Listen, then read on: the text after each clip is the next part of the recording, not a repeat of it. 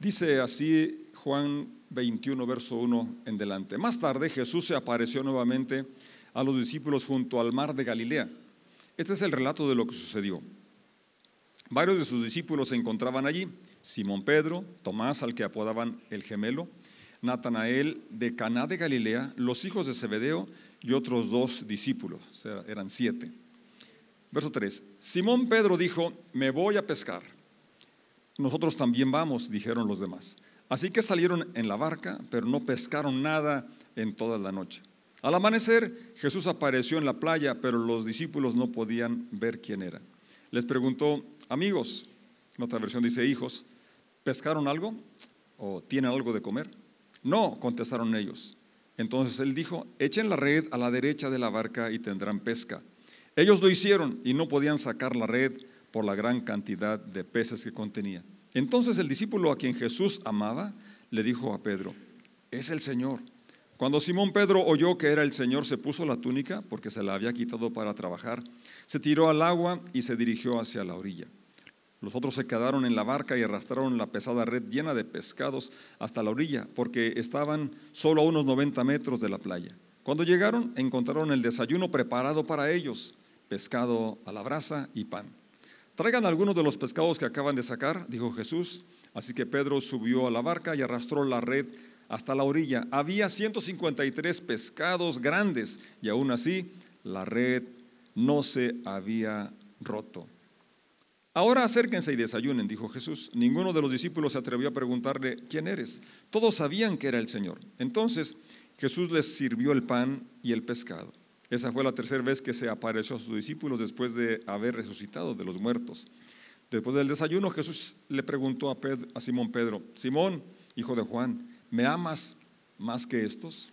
¿O me amas más que ellos? ¿O me amas más que estos peces o que estas cosas? Sí, Señor, contestó Pedro tú sabes que te quiero. Entonces alimenta mis corderos, le dijo Jesús. Jesús repitió la pregunta, Simón, hijo de Juan, ¿me amas? Sí, Señor, dijo Pedro, tú sabes que te quiero. Entonces cuida de mis ovejas, dijo Jesús. Le preguntó por tercera vez, Simón, hijo de Juan, ¿me quieres? A Pedro le dolió que Jesús le dijera la tercera vez, ¿me quieres? Le contestó, Señor, tú sabes todo, tú sabes que yo te quiero. Jesús dijo entonces, alimenta a mis ovejas. Oremos, Padre, te damos muchas gracias porque podemos alabarte juntos como iglesia, como familia. Celebramos tu amor, tu misericordia, la vida que nos das. Gracias por la ayuda que has enviado. Gracias por contestar nuestras oraciones y gracias por esta lectura. Rogamos que así como la lluvia refresca la tierra y la promesa que has dado, que no vuelve vacía, así tu palabra venga hoy a aumentar nuestra fe, nuestra confianza en ti y de ese fruto que tú esperas en cada uno de nosotros. En el nombre de Jesús decimos, amén, así sea. En los versículos primeros vemos algunos principios, ¿verdad? Que nos hablan, eh, no sé por qué no estaban los doce, estaban siete y el siete es muy significativo, habla de plenitud.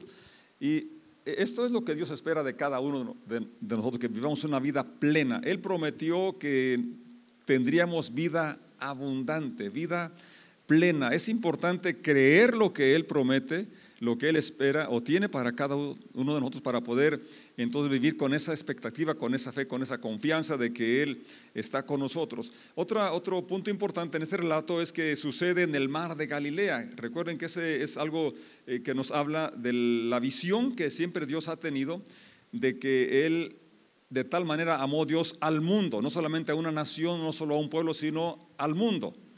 ¿Qué dijo de su casa? Que será llamada casa de oración para todas las naciones. Entonces, ese lugar de Galilea es un lugar para todos, o el pueblo, o todos los pueblos. Es una misión universal. Tú y yo estamos llamados a alcanzar a cada ser humano, porque por cada uno de ellos murió el Señor, y Dios nos dio el privilegio de ahora contarles del Cristo resucitado, que Él espera que tengamos vida en Él. También nos habla, y es, un punto bien importante, de que una vida sin Jesús es una vida estéril. Una vida sin Jesús es una vida... Podría tener éxito en términos humanos, podría tener eh, éxito en el plano natural, pero ya dijo el Señor que sin Él no podemos hacer nada. nada que trascienda, nada que realmente satisfaga, nada que le glorifique a Él. Entonces, si queremos tener la satisfacción de vivir una vida que honra a Dios, una vida que trasciende, una vida que cumple el llamado y propósito de Dios para nosotros, es siguiendo los principios del Señor para nuestras vidas, haciéndolo el Señor de nuestra vida y aplicando lo que Él nos enseña por su palabra y por su espíritu a nuestros corazones. Ellos trabajaron toda la noche, ellos eran pescadores, no estaban... Eh, no, estaban eh, de aprendices o explorando una nueva profesión. Ellos sabían su trabajo, sabían en qué lugar, a qué hora eh, eh, debían echar la red. Sin embargo, no pescaron nada en toda la noche. Les pregunta, ¿tienen algo de comer o pescaron algo? ¿Él sabía o no sabía? Él conoce nuestras necesidades. Él conoce nuestra condición. Sin embargo, espera que vayamos y se las contemos.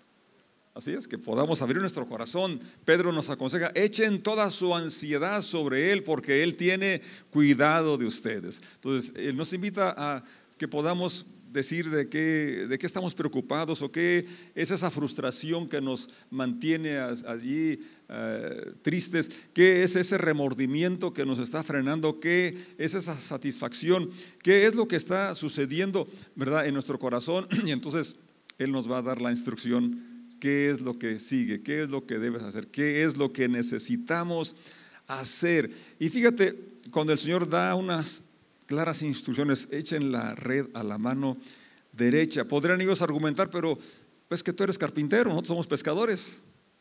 Es que ya lo hicimos a la derecha y a la izquierda y no salió nada. Pero ahí habla de la fe, de la confianza en que los caminos de Dios son más altos que nuestros caminos que sus pensamientos son más altos que nuestros pensamientos y que Él tiene planes de bienestar, Él tiene planes de éxito para cada uno de nosotros. Y que aunque ya lo hicimos una u otra vez, si Él dice que lo hagas una vez más, vamos a realizarlo con fe. Vamos a hacerlo sabiendo, ¿verdad?, que eh, su palabra tiene poder, tiene autoridad y que Él quiere que seamos personas prósperas. Ahora, eh, ¿cómo se aplica esto a nuestras vidas? Pues los principios que tenemos, la instrucción que tenemos, eh, cuando lo aplicamos a nuestra vida, eso nos trae una transformación. Por eso dice Pablo, de modo que si alguno está en Cristo, nueva criatura es, las cosas viejas pasaron. He aquí, todas son hechas nuevas. Hay un cambio que se va a notar. Y ese cambio sucede no cuando tenemos el conocimiento de los mandamientos, de los principios, de la doctrina, sino cuando aplicamos esas verdades a nuestro diario vivir. Cuando lo aplicamos es cuando viene el fruto de la palabra que no vuelve vacía. Esas virtudes en nosotros, su palabra, su presencia, es la que nos transforma y la que nos lleva a compartir y dar de gracia lo que de gracia hemos recibido. A veces nos enfocamos en las reglas, en el dogma, en la doctrina, pero lo que realmente transforma es la presencia misma en nosotros, la presencia de Jesucristo en nosotros. Él estaba ahí, ellos no se habían dado cuenta, pero fíjense la preocupación que tenía él de que se habían pescado. Él, a él le interesa que tengas éxito en tu trabajo, en tu negocio, en tu empresa. Él, él le interesa que haya provisión en tu hogar. ¿Tienen algo de comer? No solamente le preocupa, sino que Él provee. Él proveyó para ellos y Él ha provisto para ti, para mí este día. ¿Es cierto? Entonces, Ahí el, punto que vemos aquí es que sí necesitamos conocer las promesas, pero además hacerlas una realidad para que esto nos traiga paz, la paz que solamente Él puede dar, que nos dé esa esperanza de saber que Él es fiel a lo que promete, que Él va a cumplir su promesa de una forma puntual. Quizás no en mi tiempo, pero es en su tiempo. ¿Cuántos días estuvimos orando para que lloviera? Muchos días y miren, por fin ayer llovió. Gracias a Dios. Amén. Entonces Él tiene sus tiempos. Podemos decir en la agricultura, pues ya fuera de tiempo, porque para algunos ya tuvieron pérdida completa en sus siembras. Pero la verdad, la lluvia siempre es bendición. En cualquier momento es bendición. Entonces, alguna promesa, algún, algo que estás esperando, no te canses de pedir y de suplicar, porque a su tiempo va a venir, ¿verdad? Y traerá es, ese resultado que necesitamos o que estamos ansiando, que estamos esperando. El, Evangelio aquí, cuando nos, en, este relato, nos habla de una responsabilidad personal. Hay cosas que solamente Dios va a realizar, pero otras que nos toca realizar a nosotros. Así es. Vamos a ver, el hecho de que saliera la, la red llena, pues Dios, Jesús lo hizo, pero ellos tuvieron que lanzar lo material, lo que tenían y sobre todo actuar en fe de acuerdo a la instrucción dada. Creo que ese es el punto principal aquí en este pasaje. Actuar en fe de acuerdo a sus instrucciones. Aunque lo hubieses hecho antes y no hubo resultado, si Él te indica que lo hagas otra vez, vamos a realizarlo con fe. Y vamos a poder ver la red llena de grandes peces.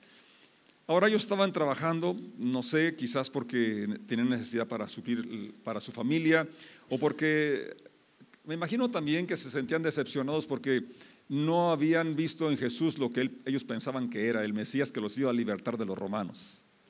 Porque ya había muerto y aunque ya esto dice es la tercera vez que se aparecía, aún así había dudas en sus corazones. ¿No ha pasado que te impacientas con alguna persona porque no comprende algún principio, alguna verdad del Evangelio?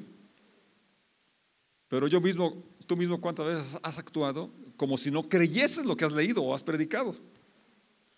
Pero qué paciente es Dios con nosotros, ¿no? Qué paciente es el Señor. Y en lugar de reprocharles ahí su incredulidad, simplemente los alimenta, se preocupa por la situación que tenían frustrada porque no habían pescado nada, suple esa necesidad y además ya les estaba esperando con un pescado a la brasa. Entonces, hoy tú y yo necesitamos escuchar la voz de Dios a nuestro corazón y que no solamente su palabra esté en nosotros, sino Él mismo esté en nosotros. Y ahora podamos hablar esas palabras de fe, palabras de esperanza en cualquier circunstancia. Cuando todo está bien, la verdad es que es fácil cantar, es fácil, dar gracias a Dios, pero cuando las cosas no vienen como quisiéramos, es donde tenemos que tomarnos de la mano del Señor y saber que Él está con nosotros y que vamos a llegar a la orilla que vamos a tener resultados, que vamos a tener una pesca milagrosa. Vemos que este milagro, ¿verdad? Que sucede de la pesca, como ya lo mencioné, hubo un trabajo en equipo, los apóstoles lanzar la red en obediencia, el Señor llenarla de peces, pero incluso en el desayuno hay, las dos partes, el que ya tenía preparado, y luego les dice, traigan de los que acaban de pescar. Y fíjense cómo a veces eh, queremos que Dios haga todo, ¿no? Señor, cámbiame. Bueno, pues es que tú tienes que tener la conciencia de que esas actitudes y acciones no son correctas, no, es lo que Dios espera, no son fruto del Espíritu Santo, son frutos de tu naturaleza. Hay cosas que uno tiene que estar consciente de, no usar ciertas palabras o actitudes porque van contra la naturaleza del Espíritu Santo que está en nosotros y que nos guía a toda verdad, a toda justicia. Lo mismo que sucedió cuando alimentó multitudes, tomó el desayuno de un muchacho, miró, les pidió lo que, trajeran lo que tenían, aunque ellos pensaban que era poco. Pero recuerda que al Señor no le impresiona la cantidad, sino la fe con la que ofrecemos nuestra vida, nuestro talento, nuestro don en sus manos. Y en sus manos aquello que pareciera poco es multiplicado y puede servir para alimentar a multitudes. Así que nunca minimices lo que tienes, lo que eres. En las manos de Dios puede ser bendecido, multiplicado y servir no solo para ti, sino para tu familia y para muchas más personas que van a ser bendecidas. Los, que los milagros suceden cuando estamos conscientes de que estamos en el equipo del Señor. Estamos en su equipo y entonces lo que tú y yo eh, podemos aportar usado en las manos de Dios va a traer gloria a Él primeramente y bendición a otras personas, supliendo las necesidades. El Evangelio está aplicado para aquí y para ahora. Los principios que, tenemos no solamente son para la vida eterna, la vida después de, de, la muerte, sino aquí y ahora. ¿Tienen algo que comer en ese momento? Él se interesa por lo que estás pasando en este momento. Tu situación actual le preocupa. Y no solo le preocupa, quiere solucionarla, quiere intervenir. ¿Dónde está el secreto? En que le creamos. Sepamos que Él es. Ellos no se atrevían a preguntarle quién eres porque estaban, ¿será o no será? Él es el que te da la vida. Él es el que te da este aire. Es el que nos da el oído para escuchar este mensaje. Es el que está inquietando nuestro corazón para reavivar nuestra fe, para fortalecerla y poder caminar con entusiasmo, a pesar de que estés pasando un momento difícil, complicado, de limitaciones, el Señor está a nuestro lado y con Él somos más que vencedores. Así es. Ahora, necesitamos estar dispuestos como, e, como ellos a hacer lo que Él nos indica. Y si ves algo que no que no, no, te gusta como está el, el, estado de las cosas, ya sea en esta congregación, en tu casa, o ya sea en nuestro hogar, en el trabajo, en la escuela, donde quiera, necesitamos recordar que aquí, que allí, Dios nos ha plantado para ser un catalizador, para ser un canal de su, de su, de su bendición, de su amor, y poner lo que está a nuestro, a nuestro alcance para que se desate o se desarrollen los milagros, la provisión. ¿Cuándo? Cuando hacemos aquellas cosas que Él nos está indicando hacer. ¿Queremos resultados diferentes? Bueno, entonces hay que actuar diferente.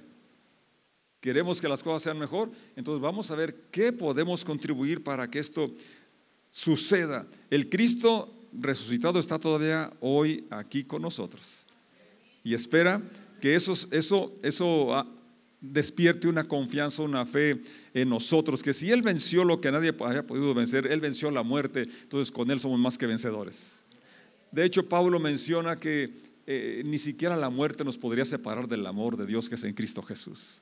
Y esto es suficiente para alentarnos a continuar adelante y que nuestras palabras, nuestras acciones, entonces reflejen esa fe que tenemos en Jesucristo, ese amor que le tenemos a Él, que es lo que nos mueve a actuar, a hacer, a realizar aún tareas complicadas o difíciles, o tareas que exijan un esfuerzo adicional de nuestra parte, porque todo lo puedo en Cristo que me fortalece. No hay mayor motivación que el amor, no hay nada más grande que, que nos motive que el amor de Dios. Nuestras acciones tienen el potencial de propiciar los milagros de Dios, la intervención de Dios. Cuando vemos nuestra limitación, pero vemos al Dios ilimitado al que servimos, podemos avanzar con toda confianza de que Él va a marcar una diferencia y los milagros siguen realizándose porque Jesucristo es el mismo ayer, hoy y por los siglos. Él es el mismo ayer, hoy y por los siglos. El verso 15 en adelante nos habla de esa confrontación que tiene eh, Jesús con Pedro. Esas palabras tres veces, me amas, y en las primeras dos usa la palabra agape o agapeo, que sí lo ama con el amor incondicional, pero responde que, sí, que lo quiere, fileo. Pero hay una relación entre las tres veces que que lo niega y esas tres veces que le dice, le pregunta, no le, no le dice, ¿por qué me negaste? O ya ves que no cumpliste tu palabra, simplemente le pregunta, ¿me amas? Y estas preguntas tienen la finalidad de restaurarlo, no de condenarlo, no, de excluirlo, no de descalificarlo.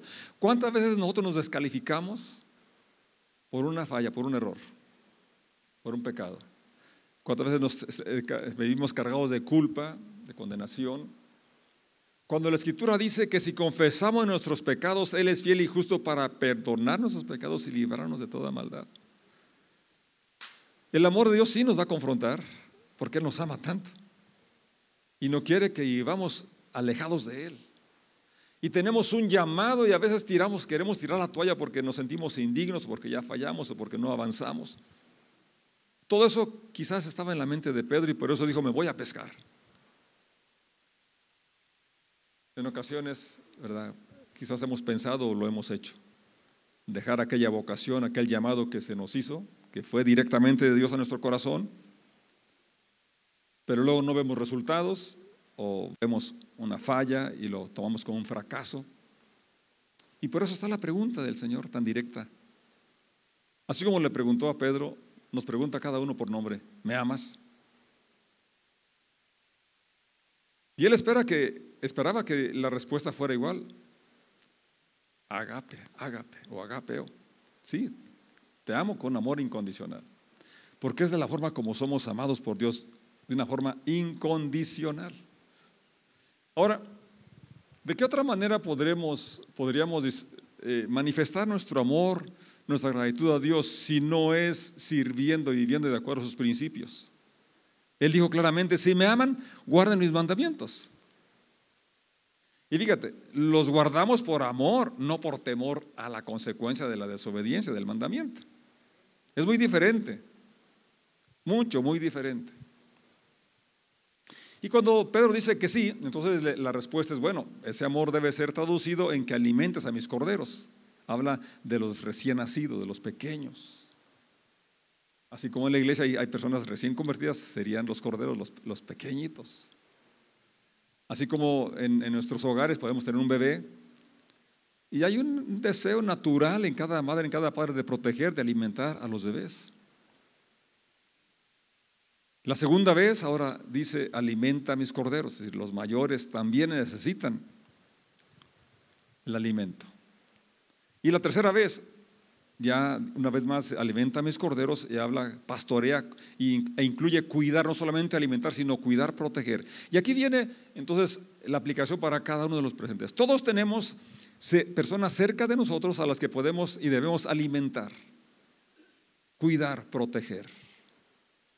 En una, en una casa, obviamente que eso recae sobre los padres. Pero también eso, eso lo, lo, tenemos de forma general. Ese privilegio de poder velar unos por otros, de cuidar unos de otros, de dar palabras de aliento, de afirmación, palabras de ánimo, que fue lo que Pedro estaba recibiendo en ese momento, ¿verdad? Que el Señor no lo había excluido de su equipo, que el Señor no le había excluido su llamado, su llamamiento, sino que Él todavía tenía los planes puestos en Él para que usara aquellas llaves que se le habían dado. Y fue esas palabras lo que le, ayudaron a estar ahí aquellos 120 días esperando la venida del Espíritu Santo. Y fue esa confirmación y ahora la llenura del Espíritu Santo lo que le habilita para ponerse en pie delante de aquella gran multitud y hablar del Cristo a que un día había negado y ahora confronta a aquella multitud y le dice, ustedes crucificaron al Mesías, crucificaron a Jesús. Y ahí lo miramos ahora por primera vez abriendo, ¿verdad?, la entrada a los gentiles y a todo el mundo, guiándolos a arrepentimiento, instruyéndolos que, se, que fueran bautizados. Y ahí entonces tiene esa pesca milagrosa de tres mil personas. Acá fueron 153 y ahora, ¿cuántos? en la primera vez y la red no se rompía. La intervención de Dios. Cuando los frutos son de Dios, hermanos, van a permanecer. Cuando viene el resultado porque Dios está interviniendo, el Señor Jesús dice, las que están en mi mano, mis ovejas, no hay quien las arrebate. Estamos en la mano de Dios, esto nos da seguridad, nos da pertenencia. Y con esa, con esa confianza vamos entonces a recordar que somos amados de una forma incondicional, que si hemos fallado, Dios está ah, confrontándonos, sí, pero para restaurarnos, no para excluirnos. Y para hacernos volver al llamado más elevado, al llamado eterno. Le dijo a Pedro, sígueme y te haré pescador de hombres. Tú y yo estamos aquí en la tierra, ante todo, para presentar a Jesucristo y su Evangelio. Estamos aquí ante todo para pescar hombres, es decir, traerlos a la presencia de Dios, traerlos al, reino de Dios, hacerlos partícipes de esta buena noticia de que en Jesús tenemos perdón, que en Jesús, por su gracia, podemos ser nuevas criaturas, que con Él podemos ser llenos del Espíritu Santo y tener una vida abundante, una vida plena, una vida que glorifique a Dios, una vida que nos trae satisfacción. ¿Lo anhelamos? ¿Lo queremos? Está a nuestro alcance.